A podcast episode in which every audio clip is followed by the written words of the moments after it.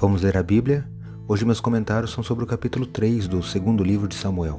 Sou o professor Décio Henrique Franco. Este podcast segue o projeto Reavivados por Sua Palavra, da leitura diária de um capítulo da Bíblia.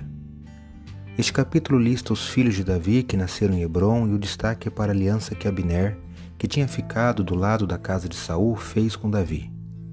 Observe que Abner escolhera apoiar o rei Saul e sua casa, mesmo sabendo que isto era contra o plano de Deus.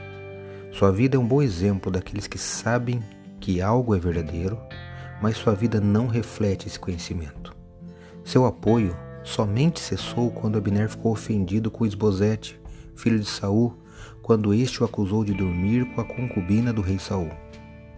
A morte de Abner foi uma vergonhosa vingança feita por Joabe, fora dos portões de Hebron, uma cidade de refúgio.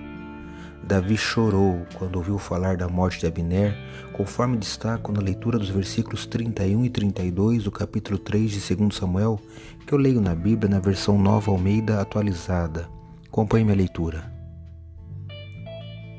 Então Davi disse a Joabe e a todo o povo que estava com ele: rasguem as suas roupas, vistam-se de panos de saco e façam lamentações por Abner. E o próprio rei Davi ia seguindo o caixão. Sepultaram Abner em Hebron. O rei levantou a voz e chorou junto à sepultura de Abner. E todo o povo também chorou. Eu li 2 Samuel capítulo 3, versos 31 e 32. Nunca devemos nos alegrar quando nosso inimigo cai Davi esperou que Deus o vingasse contra Saul e não procurou resolver as coisas de sua maneira.